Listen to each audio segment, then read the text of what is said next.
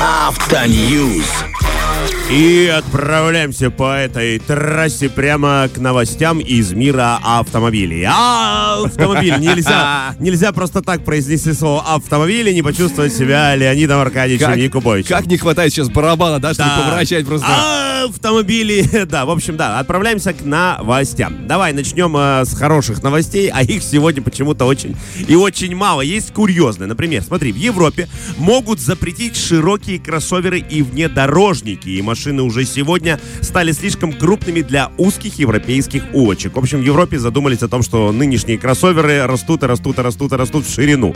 И в некоторых улочках, возможно, ты видел где-то в кино, да, там у них очень маленькие улочки в Париже, в Берлине. В Италии, Да, кажется, в Италии, да. в Италии вообще с этим беда. На некоторых улочках просто кроссовер не может даже проехать. У них... А я помню, там фиаты катаются, маленькие такие, Да-да-да-да-да. комфортно. А это, получается, речь идет про, знаешь, эти Nissan и Qashqai, вот эти большие машины. То, что сейчас выходит, а они еще расширяются, тут, оказывается, даже есть определенная тенденция. Представляешь, 23 года подряд автомобили прибавляют в среднем по 0,5 сантиметра к ширине. То есть, понимаешь, да? Э, Типа, инженерам сказали, ну, развернитесь во всю широту. Но они и начали. А средний, плюс еще есть, э, как стандарт э, парковочного места, и он составляет 180 сантиметров. А некоторые машины уже 2 метра, 2,1, 2,3. То есть, это практически, как говорят в Европе, это автобусы и грузовики, да, по объему, в общем, по ширине. И причем, например, ширина Mercedes-Benz GLC составляет 203 сантиметра, Range Rover почти 205, Volvo X90 около дву- двух- два- 204 сантиметра, а у BMW на 2 метра в ширину растянуты сразу несколько моделей. Поэтому, ну, достаточно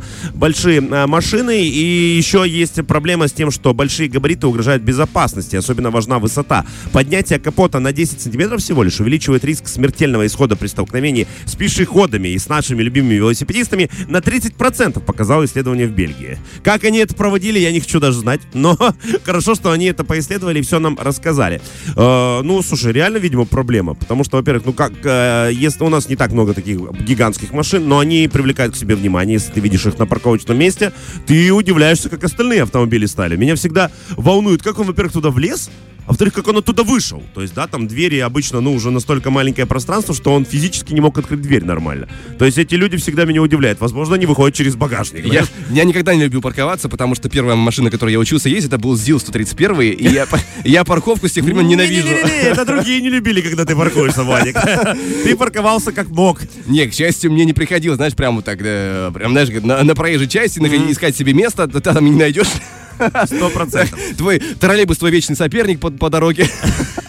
Вы боретесь Вот за они, пространство. знаменитые гонщики на троллейбусах. А, да, вот реально Так, такая... а, получается, время универсалов начинается, да? Ну, получается, да, эти Фиат, про который ты рассказал, теперь опять будут в моде в Европе машинки, которые можно носить э, с собой в офис. То есть ты приехал, поднял ее в офис, поставил на стол, потом сел на нее и уехал обратно отдыхать домой. Ну, не то чтобы мини-куперы выходили из моды, как будто бы, просто они, ну, дорогие. Да, ну, видишь, плюс еще и размер. Ну, либо надо как- как-то регламентировать, да, этот размер, э, чтобы машины не продолжали расширяться в ширину, иначе реально все будут ездить на автобусах. А в Великобритании в то же время взлетели цены на страховку электрокаров. Вот тоже интересная э, новость. Э, Вообще составляет сейчас она в 1344 фунта стерлингов. Это примерно 152 тысячи рублей России.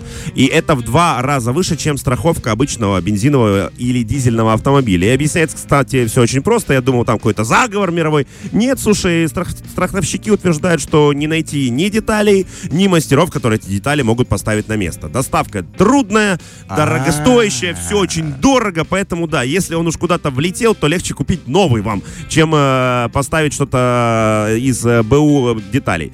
И, в общем, опять же, ремонт длится дольше, механиков очень мало, которые в этом разбираются. С батареями вообще беда у них, особенно со вторичным рынком, поэтому они решили увеличить вдвое страховку. Знаешь, чтобы вы ездили аккуратнее, во-первых, сколько вы за страховку заплатили, во-вторых, чтобы они понимали, почему они вам а, оплачивают. Ну, на самом деле, я так понимаю, это беда, потому что сейчас, как будто бы продвигаются на рынке очень сильно электрокары, даже если ты этого как будто бы не хочешь, но они все равно продвигаются. Это Великобритания, там все чопорно, Владик. Э, Трудно ехать в машине, э, в которой не отдает бензинчиком, когда ты пьешь свой утренний чай, понимаешь? я просто помню новость, там же в Великобритании какое-то время бушевали как активисты, они крупным машинам, которые они считали крупными, э, там, ну, какие-то были стандарты, они пробивали им шины.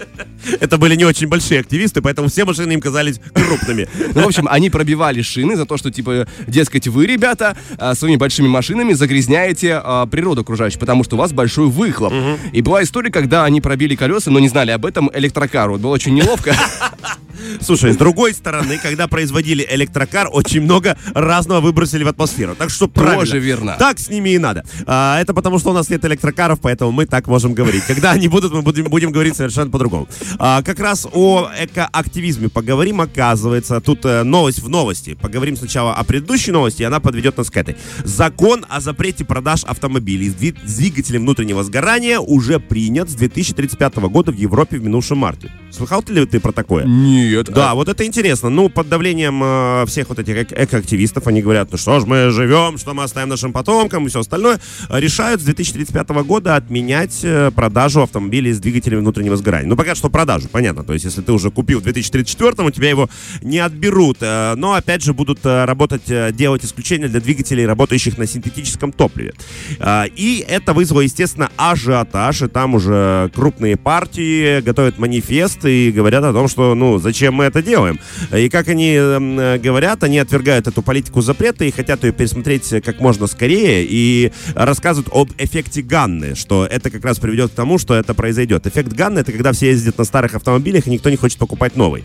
То есть э, отменят продажу двигателей, э, автомобилей на двигателях внутреннего сгорания, и люди вместо того, чтобы покупать электрокары, будут очень долго ездить на коптящих этих автомобилях, чем загрязнять природу еще сильнее. Кстати, зерно истины в этом есть, сто процентов. Это логично. Но у них же были там, я, я слышу стандарты о том, как машина должна загрязнять, насколько она должна быть там чистой с точки зрения своей. Ну, тут они, видишь, вообще задумались о том, что выхлопа быть вообще и не должно. Ну, посмотрим, как дальше будет, потому что мы сами, ты же видишь, сколько мы на самом деле обсуждаем электрокаров. Каждый, Да. вот каждый автоньюз, в целом, хотя Но бы они- одна новость посвящена электрокарам. Ну, Они- как-то они все не без проблем возникают в наших новостях. Ну, слушай, я думаю, что в начале 20 века, когда изобрели двигатель внутреннего сгорания, те люди, которые на лошадях приезжали на радио, тоже были против.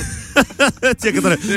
знаешь, Звук которые вот так скакали, они не понимали, что вот это, когда кто-то вот так красиво подъезжал. Поэтому все, всему нужно время. Я тоже считаю, что в целом будущее за двигателями каких-то других систем, даже не электро, я надеюсь. Ну, то есть что-то, не знаю, что-то Да, разработают. типа там Интересно. водородный двигатель. Да, например. или атомный какой-то. Ну, то есть какая-то закрытая вот- система, вот, вот которая... вот не надо, атомный двигатель. Не надо? Звучит не как-то небезопасно. Ну, не знаю, ну какая-то закрытая система, в которой даже ничего доливать не надо, она работает сама от себя, знаешь. Я, кажется, слышал новость о том, что где-то на Востоке разработали э, ядерные батарейки. Дескать, они могут очень долго работать и для телефонов вроде как. Ядерная батарейка, что она может там работать чуть не А, десятилетиями. слыхал, это «Тысяча и одна ночь», сказка номер 32. Ну, да, ты просто сказал на Востоке, поэтому сразу об этом. А, в общем, вот такие новости. Если у вас есть ваша ласточка, отогрейте ее сегодня. Я ехал, у нас тут недалеко э, торговый центр, и знаешь, там какая-то труба, и из нее такой пар выходит, потому что морозно, а снизу стоит автомобиль, который от этого пара просто замерз. Я, я как бы считаю, желаю тебе удачи, простой работячий парень, который сегодня попытается на этом автомобиле уехать, потому что ты его заморозил за ночь. Так что отмораживайте, не спешите, не надо ездить на запотевших стеклах и все остальное. И будет вам счастье на дороге. Вот так. Конечно. Спасибо тебе большое за новости. Мы, друзья, пока что возвращаемся к музыке. Чуть позже поговорим про кино, поэтому не переключаемся, остаемся в компании Радио 1. Фреш на первом.